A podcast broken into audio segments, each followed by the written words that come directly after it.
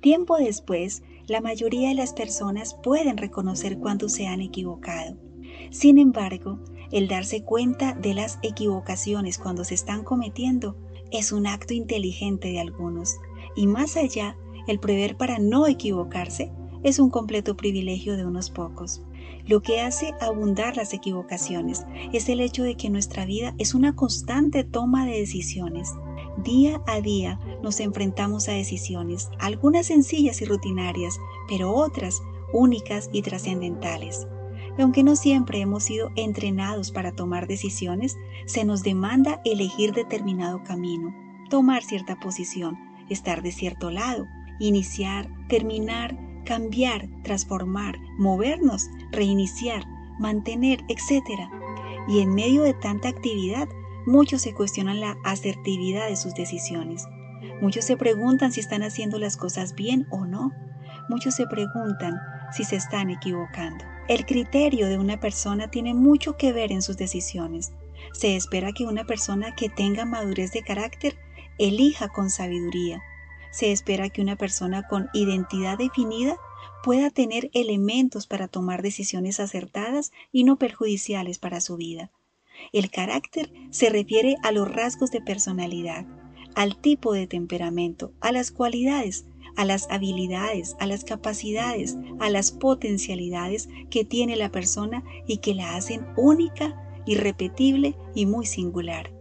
Una persona que sabe quién es en todas sus dimensiones, que tiene claras sus posibilidades y que es capaz de reconocer sus limitantes, tiene altas probabilidades de tomar decisiones adecuadas.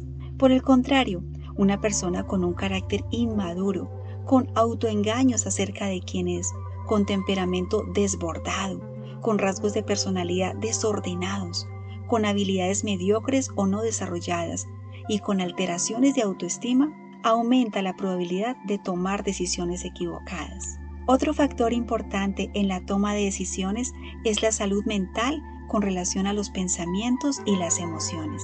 Cuando la persona está ansiosa, altamente estresada o temerosa, la probabilidad de que tome decisiones equivocadas aumenta. En medio de un estrés negativo, la persona se vuelve propensa a la visión de túnel, es decir, enfoca su atención únicamente en las amenazas, en los peligros y en ciertos aspectos negativos de las situaciones en lugar de percibir las verdaderas necesidades y todas las variables involucradas del entorno. Esto, por supuesto, limita su capacidad cognitiva, su pensamiento crítico, su capacidad creativa, su discernimiento y su autocontrol. Inclusive puede sentir tanto temor que pierde el control y deja que otros decidan en lugar de decidir por sí mismo. De forma similar, cuando una persona se siente ansiosa y o temerosa, se opone automáticamente a todo lo que pueda percibir como riesgoso, por lo que su decisión se verá afectada por su percepción de peligro.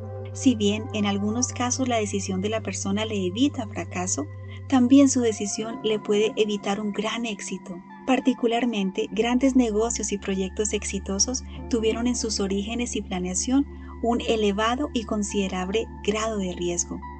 A este respecto, es necesario que la persona trabaje en su conciencia y regulación emocional, al igual que en el tipo de pensamientos. Se necesita una mente lúcida, generar pensamientos lo más objetivos posibles, cuando una persona piensa objetivamente y sabe controlar sus emociones, tiene dominio sobre el estrés negativo, modera las emociones como la ansiedad o el temor y puede reflexionar sobre la situación desde un punto de vista más integral, aún cuestionando el concepto de otros que, aunque puede ser un concepto de expertos, no necesariamente resulta beneficioso. De esta manera se pueden tomar decisiones más asertivas y menos equivocadas. Por otro lado, para una buena toma de decisiones, es necesario reconocer y en algunos casos superar los prejuicios y las creencias irracionales.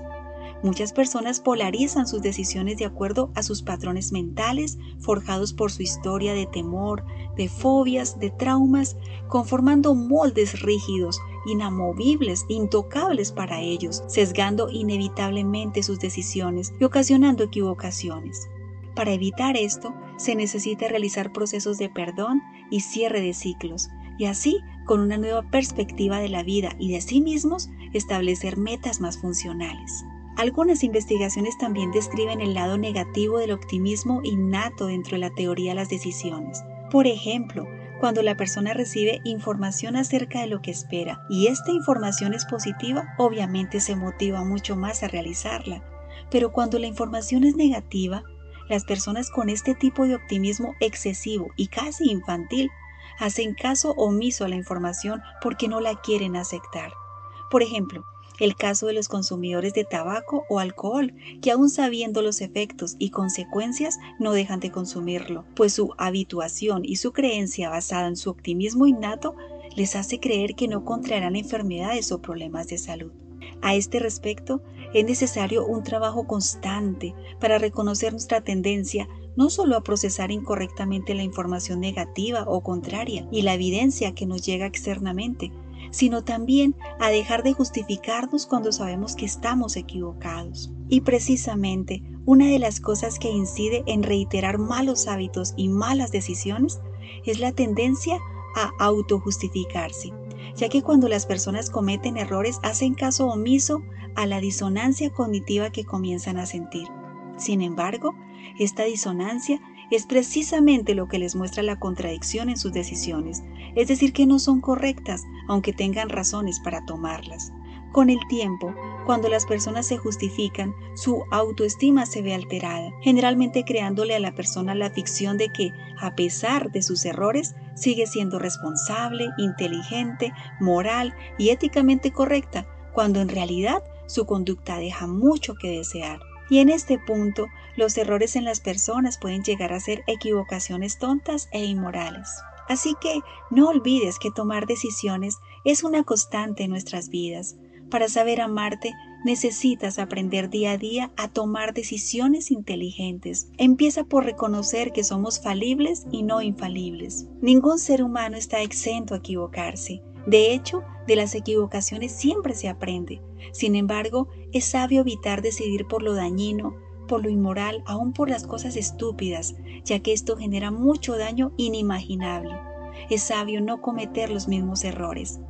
Mi invitación es que medites sobre este tema. Inicia reconociendo los errores y las equivocaciones que ya has cometido. Analiza por qué los cometiste. Rememora tu estado emocional antes y durante los errores que cometiste. Detecta los pensamientos que tenías entonces. Igualmente identifica las creencias que te llevaron a tomar esas decisiones equivocadas. No olvides también desarmar cualquier autojustificación que edificaste cuando te diste cuenta de tus errores y que en su momento no los admitiste. Y bueno, con todo este análisis, reflexiona verdaderamente. Hay mucho que aprender sobre lo que te falta, sobre lo que adoleces, sobre tus debilidades, sobre las tendencias y patrones que sobresalen en ti al momento de decidir. Por ejemplo, si tiendes a tomar decisiones apresuradas o decisiones arbitrarias, o inclusive si tiendes a ser demasiado lento para decidir. Tienes el desafío de superar miedos y traumas, de no seguir equivocándote en lo mismo, de asesorarte sabiamente, de demostrar determinación y constancia en tus planes de mantener tu escala de principios y valores alineada con tus acciones y conductas. Cuando tomes decisiones, recuerda concentrarte en lo más importante y no en lo secundario. Intenta ser lo más lógico, funcional y coherente. Ten claro lo positivo y lo negativo de tu decisión. Analiza bien la situación, pero también ten en cuenta tu intuición y obviamente mantente informado sobre todo lo que compete con relación a tu decisión. Estas orientaciones te pueden evitar cometer mayores o reiteradas equivocaciones. Soy Ana Cruz, tu psicóloga. Hasta un próximo episodio.